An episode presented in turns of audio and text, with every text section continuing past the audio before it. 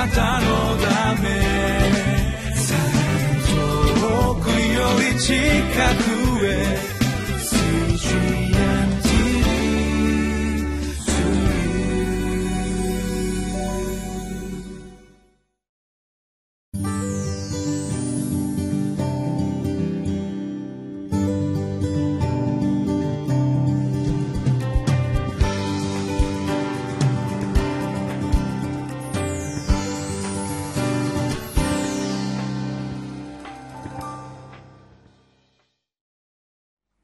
皆さんこんにちは。ニューホープ千葉の牧師住谷です。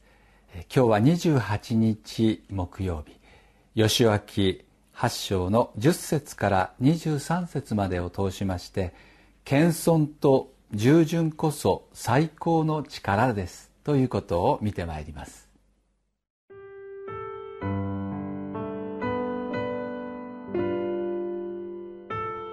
吉脇8章10節から23節ヨシュアは翌朝早く民を召集し、イスラエルの長老たちと一緒に民の先頭に立って愛に登っていった。彼と共にいた戦う民は皆登っていって町の前に近づき、愛の北側に陣を敷いた。彼と愛との間には一つの谷があった。彼が約五千人を取り、町の西側、ベテルと愛の間に伏兵として配置してから、民は町の北に全陣営を置き、後陣を町の西に置いた。ヨシアはその夜、谷の中で夜を過ごした。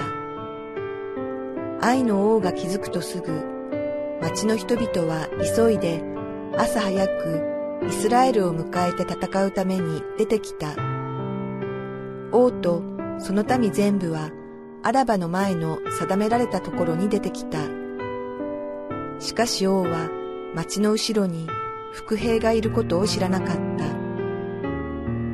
ヨシュアと全イスラエルは彼らに撃たれて荒野への道を逃げた。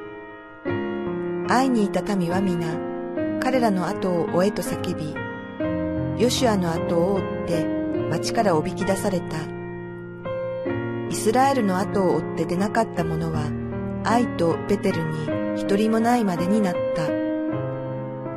彼らは町を開け放しのまま捨てておいて、イスラエルの後を追った。その時、主はヨシュアに仰せられた。手に持っている投げ槍を愛の方に差し伸ばせ。私が愛をあなたの手に渡すから。そこでヨシアは手に持っていた投げ槍をその町の方に差し伸ばした。伏兵はすぐにその場所から立ち上がり、彼の手が伸びた時、すぐに走って町に入り、それを攻め取り、急いで町に火をつけた。愛の人々が後ろを振り返った時、彼らは気づいた。見よ、街の煙が天に立ち上っていた。彼らにはこちらへもあちらへも逃げる手立てがなかった。荒野へ逃げていた民は追ってきた者たちの方に向き直った。ヨシュアと全イスラエルは伏兵が町を攻め取り、町の煙が立ち上るのを見て、引き返してきて、愛の者どもを撃った。ある者は町から出てきて、彼らに立ち向かったが、両方の側からイスラエルの挟み撃ちにあった。彼らはこの者どもを撃ち、生き残った者も逃れた者も一人もいないまでにした。しかし、愛の王は生け捕りにして、ヨシュアのもとに連れてきた。ヨシュアとイスラエルは、愛の町の攻略で一度は失敗するんですが、もう一度神様から、えー、励ましを受け、戦うようにと命じられ、すぐに従います。えー、ヨシュアがイスラエルが攻め上る時に愛の人々はおまたイスラエルが来たあの時と同じようにまた私たちは奴らを打ちのめそうと思って勇んで飛び出してきます。でも神様の方法でイスラエルは伏兵を用意して、えー、外側からとまた町の攻略から両方側から、えー、大勝利を収めるわけですが、えー、今日のポイントはこの愛の人々の傲慢から学びたいと思います。彼らは高ぶってしまいました。そして愛に飛び出して大敗北を喫するわけですけれども、えー、高慢な世の人々世の方法では神の働きを止めることはできません。謙遜に神に従う私たち一人一人を打ち滅ぼすことは絶対にできません。これはまたイエス・キリストの十字架の真理に通じる真理でもあります。世の中には戦いがあります。いろいろな攻撃があるんですけども私たちは世の方法で戦う必要はないんです。神に従うという謙遜を通して私たちはこの世にも打ち勝つことができます。なぜならばイエス・キリストこそ謙遜な方法で神に徹底的に従うという方法でこの世に打ち勝ち罪に打ち勝ちサタンに悪魔に打ち勝ってくださったからです。アメサタンはもうすでに敗北させられています。イエス・キリストは死を打ち破り勝利しよみがえられ今日も生きています。そしてご自身の足跡に従うように私たちを励まし導こうとしています。ヨシアも全く同じ経験をここで神様から教えられます。謙遜になって一度した失敗を乗り越えて神様のお言葉に従って出ていく時に彼らは大勝利を得るんですがそれは高慢な方法ではなくてむしろ謙遜なへりくだって神様の御言葉に従う従順を通してもたらされた勝利です。イエス・キリストの十字架をもう一度考えてみたいと思います。サタンは喜びました。あ私たちの勝利だと。また人々は頭を振りました。あなたが神の子ならば自分で自分を救ってみよう。人は救えたが自分は救えない。イスラエルの王よなんと惨めなものか人々は頭を振りながらあざけったとあります。弟子たちさえも離れていきました。イエス・キリストの十字架はこの予的に言ったならば人間の目から見たら、はい、勝利ではなく敗北の印です。でも徹底的に神の御心に父なる神様の御心に従った結果だったんです。この十字架が本当の勝利をもたらしました。最後まで神を信じ神の御心に御子ご自身の命さえも捧げた時神様はこの御子を死からよみがえらせ全ての名に勝る名を与えました。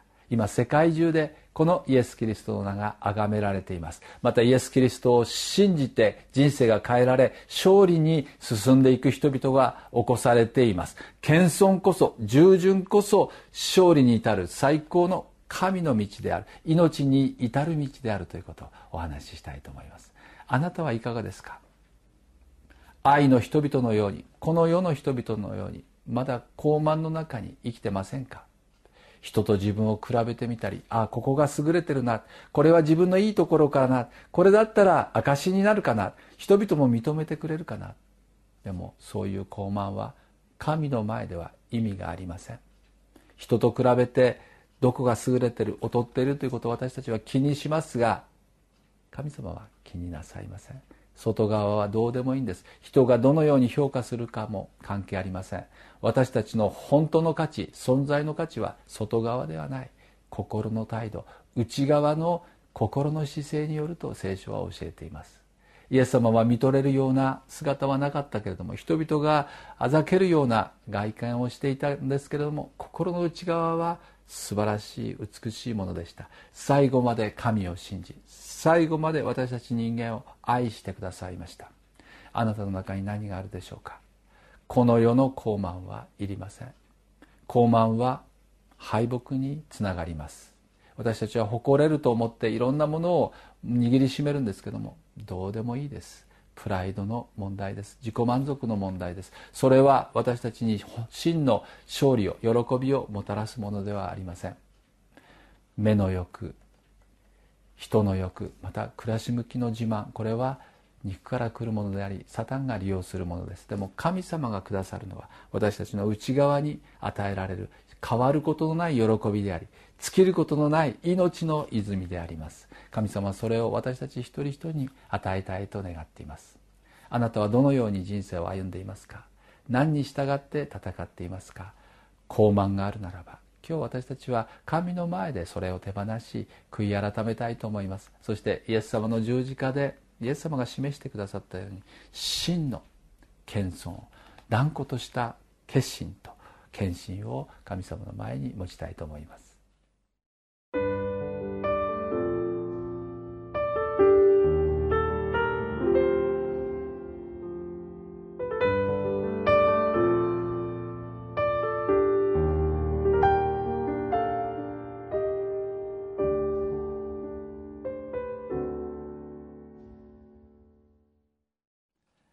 私たちはどういう時代に今生きているでしょうか？実はものすごい高慢な時代に私たちは今生きています。気をつけないと私たちの心にそういうものが入り込んでしまいます。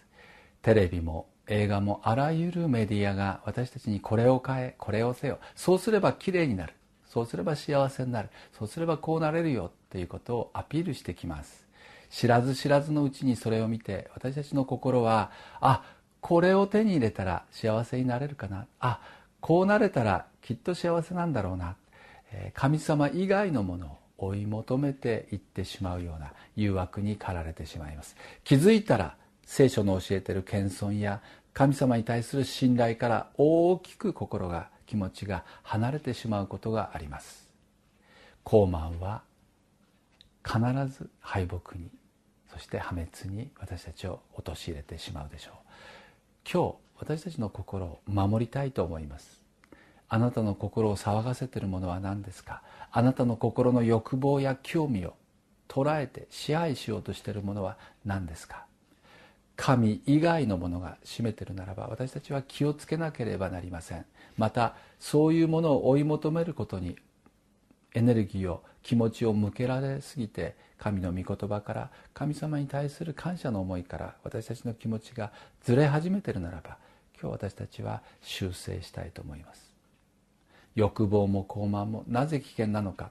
これで終わりっていうことがないからです。一つのものを手に入れるとまた次のものが欲しくなってしまうんです。それが私たちを完全に満たすことがないからです。聖書が神が神の愛こそがあなたの心を唯一満たすことのできるものです。あなたの本当の幸せあなたに本当に必要なものは神のうちにあります。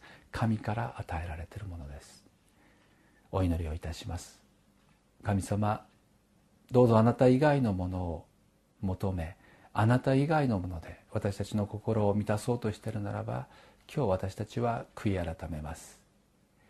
主よ私たちのために来てくださり私たちのために死んでくださり私たちの罪をあがなってくださったことを感謝します。イエス・キリストのように父なる神の御心に歩む信仰を与えてください。神を愛し神の御心に歩む人生にどうぞ私たちの心が思いが、えー、導かれていきますように。今日私たちのうちに傲慢があるならば主よ悔い改めます。主イエス・キリストのように謙遜で従順な心を与えてください。イエス・キリストのお名前を通してお祈りいたします。アーメン。